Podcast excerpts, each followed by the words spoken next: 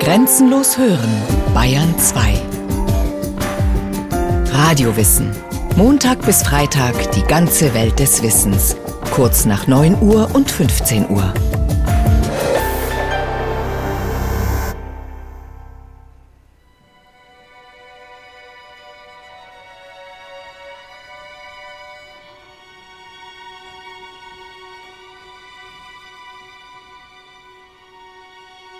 Der Maestro hatte sich in der großen Spannung, mit der er die Gestalt des Deutschen betrachtete, ein wenig von seinem Sitz erhoben.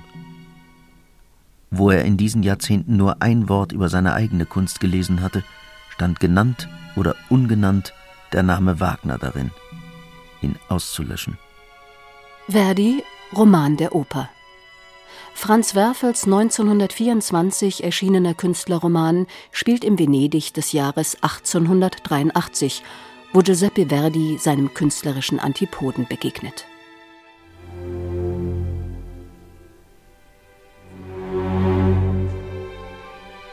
Verdi steckt bei Werfel in einer Schaffenskrise. Er empfindet sich als Repräsentant eines überholten Opernstils, der dem des kühnen musikdramatischen Revolutionärs Richard Wagner, wie Verdi 1813 geboren, gegenübersteht.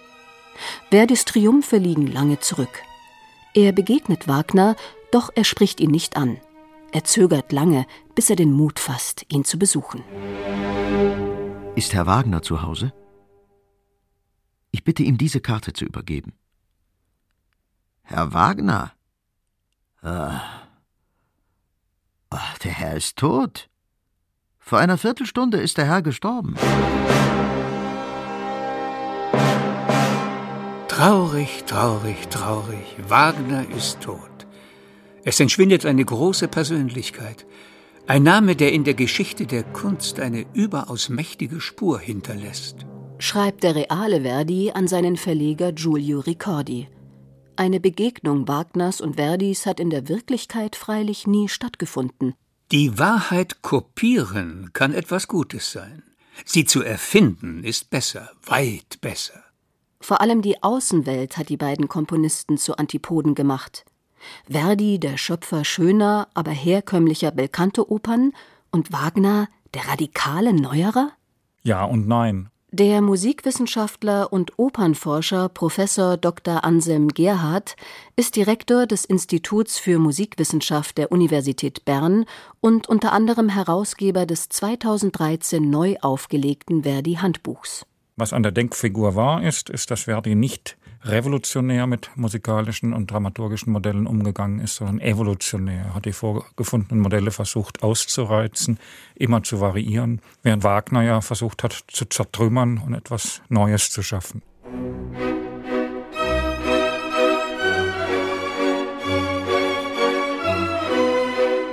Den musikalisch Gebildeten erschien er aufgrund seiner Popularität verdächtig. Verdi, der Komponist von Melodien, die schon zu seinen Lebzeiten auf der Straße aus Leierkästen erklangen und von Blaskapellen gespielt wurden und somit vor allem im deutschen Sprachraum als Schöpfer trivialer Ohrwürmer abgetan werden kann?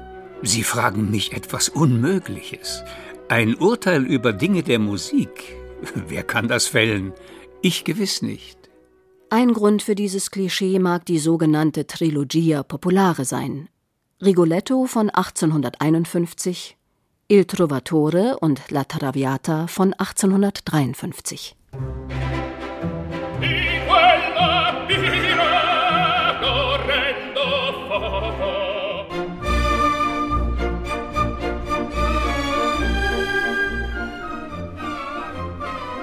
Natürlich hat es damit zu tun, vor allem sind das Opern, die auch einfach zu verstehen sind.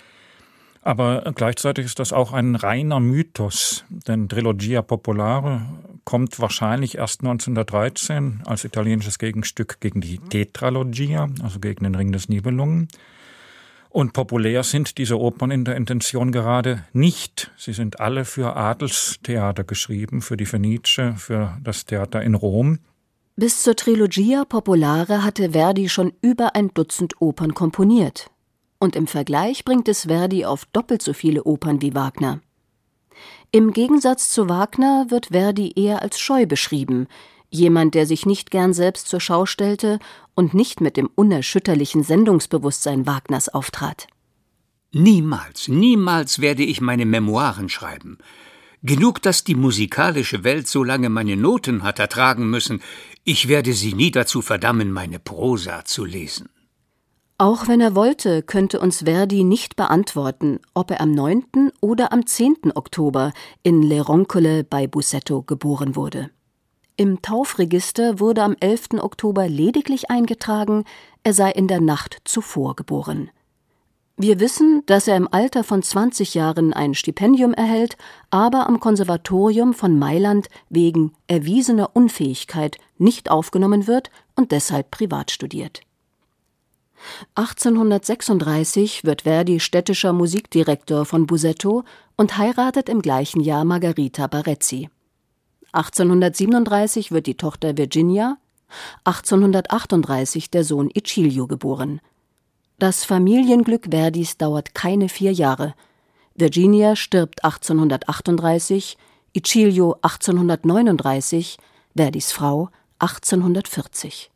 In diesem furchtbaren Kummer musste ich, um die eingegangene Verpflichtung zu erfüllen, eine komische Oper schreiben und fertigstellen. Un giorno di Regno gefiel nicht. Sicher war die Musik zum Teil daran schuld, zum Teil aber war es die Aufführung.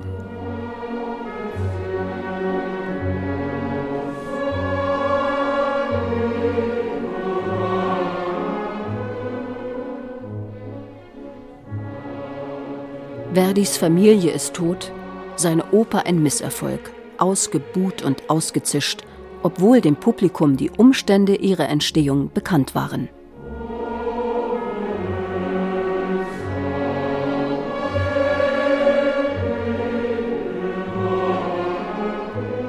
(1842) Der Triumph.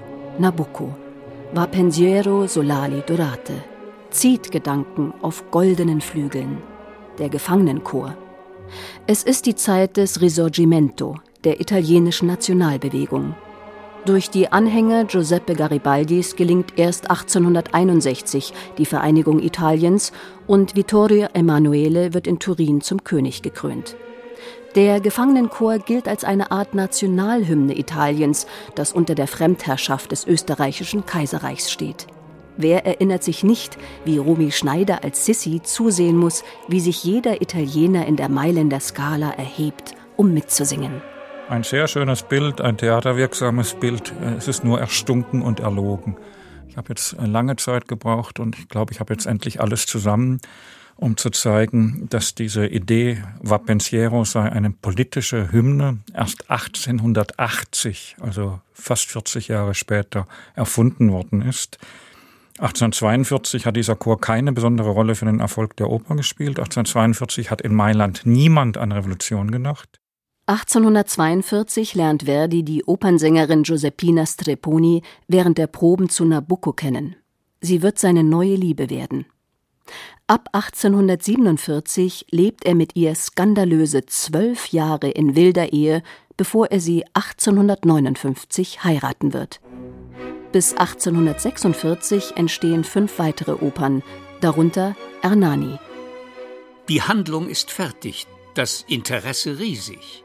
War bei der Probe zu Lombard. Galeerenjahre nennt Verdi selbst die Zeit zwischen 1845 und 1853.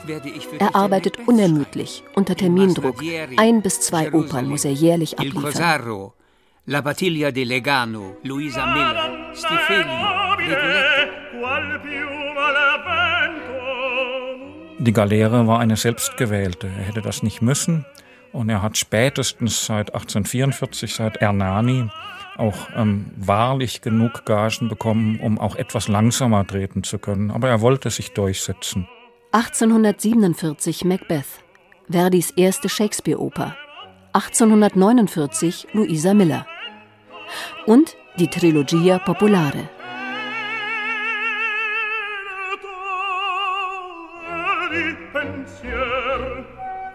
(1851) Rigoletto. Eine Oper wie diese kann man nicht an einem Abend beurteilen. Wir wurden gestern von der Neuartigkeit überwältigt. schreibt der Kritiker Tommaso Locatelli. 1853 Il Trovatore. Ein weiterer Publikumserfolg, nicht nur in Europa. Wenn du nach Indien fährst und nach Zentralafrika, wirst du den Trovatore hören. Eine Aufführung des Trovatore sei übrigens eine einfache Sache, meinte Enrico Caruso. Man braucht nur die vier besten Sänger der Welt.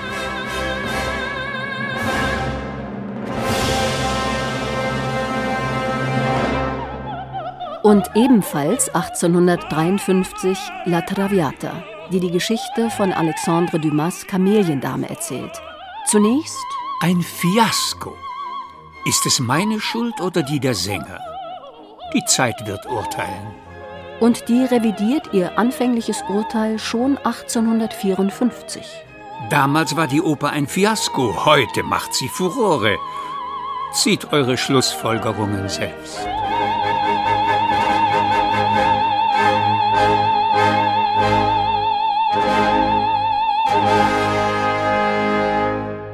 Nach der Trilogia Popolare beginnen Verdis Opern sich stilistisch zu verändern. Die prominentesten Beispiele sind Un ballo in maschera, ein Maskenball 1859, La forza del destino, die Macht des Schicksals 1862 und Don Carlos 1867. Professor Anselm Gerhardt Es sind drei Dinge. Zum einen zugespitzte Situation noch weiter zugespitzt. Ich denke im Maskenball vor allem das gesellschaftliche Skandalon eines Ehebruchs, das schönste Liebesduett in Verdis Opernwerk. Aber es sind zwei Leute, die nicht dürfen.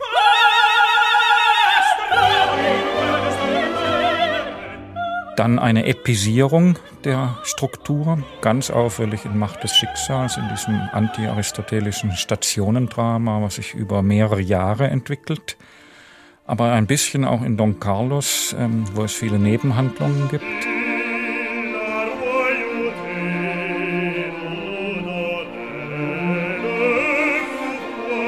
Und dann vor allem in Don Carlos ganz deutlich das, was Verdi wahrscheinlich immer am wichtigsten gewesen ist, Rhythmus, Rhythmus der Sprache. Wie kann ich aus Sprachrhythmen musikalische und melodische Rhythmen entwickeln? Und das gelingt ihm auch auf großartige Weise, nur dass es beim Publikum nicht ankommt.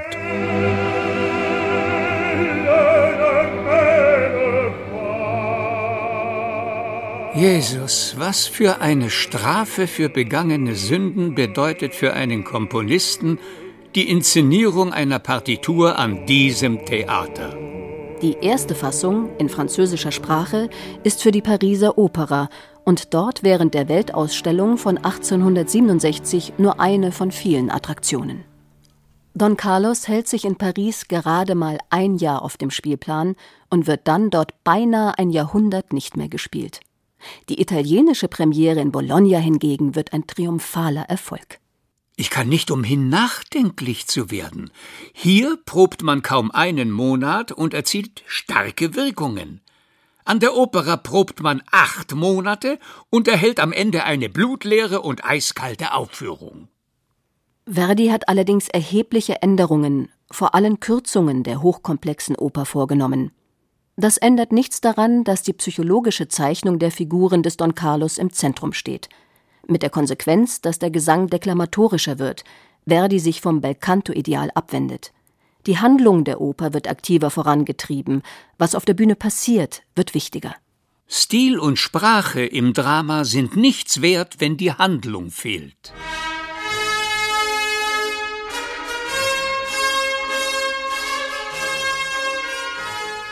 1869 bekommt Verdi eine Anfrage aus Kairo.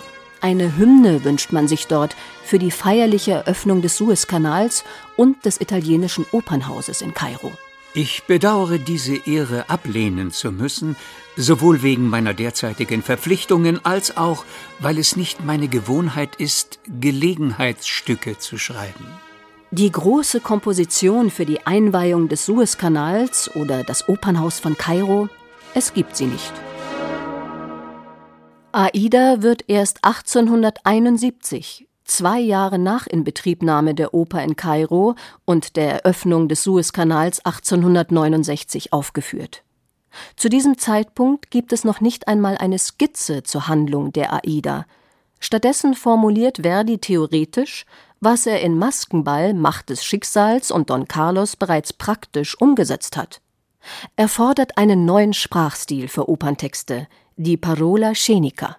Unter Parole Sceniche verstehe ich solche Worte, die eine Szene oder einen Charakter hervorheben und die stets eine starke Wirkung auf das Publikum ausüben. Verdi macht daraus sozusagen ein Markenzeichen. Er weiß, die Leute hören gerne zu der schönen Melodie, aber er weiß auch, manchmal muss ein guter Musikdramatiker den Ablauf strukturieren mit ganz klaren Aussagen, die man auch ohne Blick ins Textbuch, ohne Nachlesen im Libretto verstehen kann.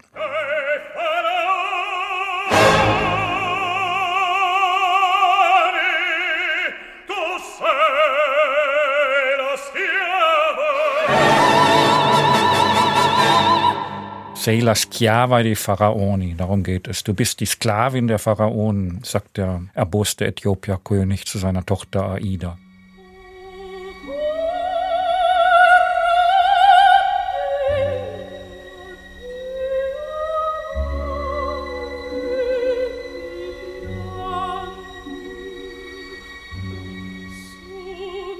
Aida widersetzt sich aus Liebe ihrem Vater. Mit Amonasros Zorn schlägt die Handlung um. Die Geschichte endet tragisch und romantisch zugleich. Die beiden Liebenden werden lebendig eingemauert.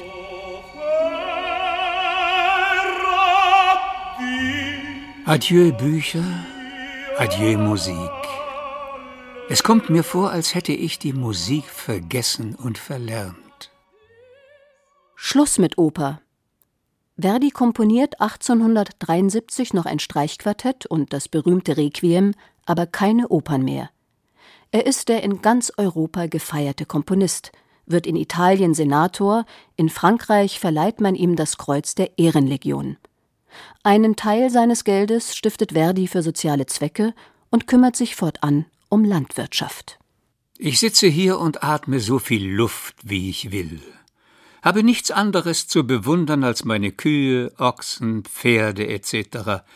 und bin Bauer, Maurer, Schreiner und Hausknecht, wenn nötig. Verdis Verleger Giulio Ricordi versucht lange vergeblich, Verdi zu einer neuen Oper zu bewegen. 1879 schickt Ricordi Verdi ein Libretto von Arrigo Boito, Othello. Ein von der ersten bis zur letzten Seite wirklich durchdachtes Operndrama das allerdings zunächst ein paar Jahre in Verdis Schublade liegt. Er beginnt erst 1884 mit der Komposition. Beuto geht auf jeglichen Änderungswunsch am Libretto ein. 1886 Othello ist vollständig beendet, wirklich beendet. Endlich. Bereits Tage vor der Uraufführung werden die Straßen rund um die Mailänder Skala gesperrt. Die Stadt befindet sich am Premierentag im Ausnahmezustand.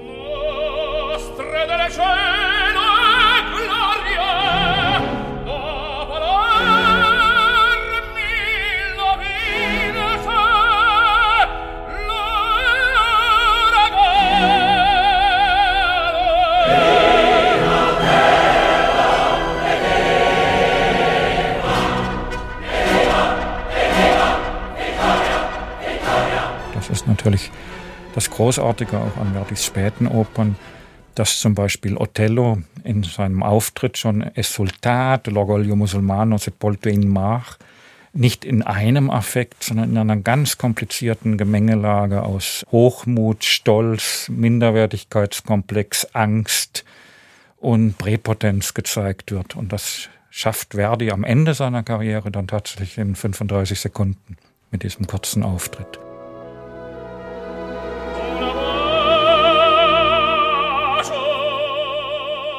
Die Emotionen waren unbeschreiblich und viele weinten.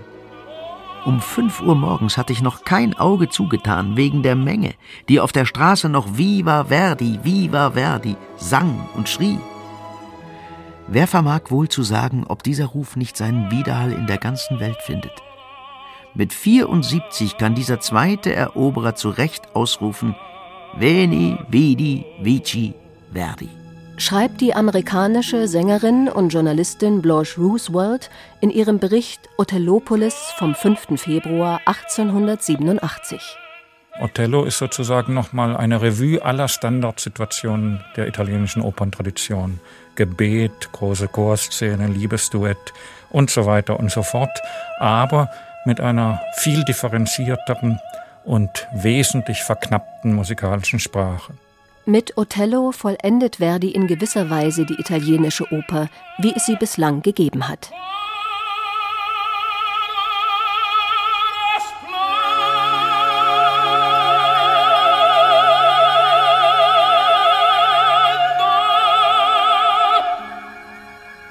Bis Mitternacht bin ich noch Maestro Verdi.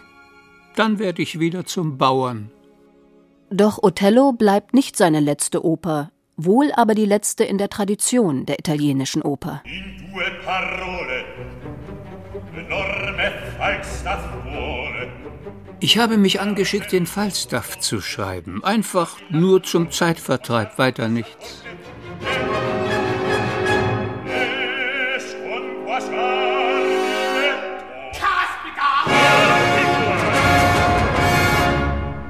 Falstaff läutet die Renaissance der musikalischen Komödie um 1900 ein. Es gibt keine Arien mehr, es gibt keine Duetten mehr, es gibt nur noch ganz, ganz kurze Ausschnitte. Es hat fast etwas Postmodernes oder anders formuliert, es ist eine Oper des 20. Jahrhunderts. Am liebsten sage ich, mach das, was die anderen noch nicht gemacht haben.